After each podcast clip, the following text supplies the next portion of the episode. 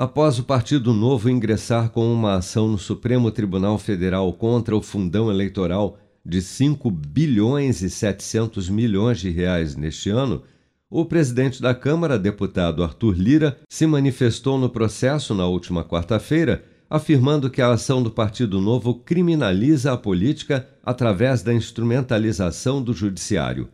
No documento enviado ao ministro André Mendonça, relator da ação no STF, Arthur Lira alega que o método de cálculo do fundo eleitoral é completamente condizente com o poder de emendamento parlamentar e dimensionou as necessidades de financiamento para a campanha eleitoral dos partidos.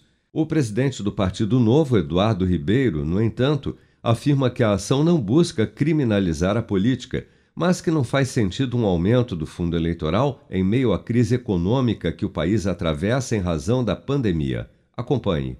Não se trata de criminalizar a política, pelo contrário, trata-se de dignificá-la. O Brasil já é o país do mundo que mais gasta recursos públicos em campanhas políticas.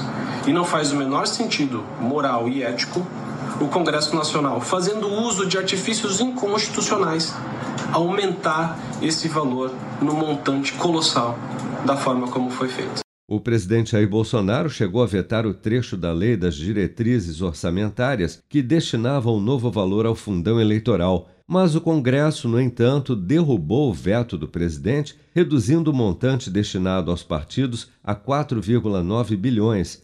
Um novo cálculo, porém, deve devolver o valor inicial de 5,7 bilhões de reais para as legendas gastarem nas eleições deste ano. Com produção de Bárbara Couto, de Brasília, Flávio Carpes.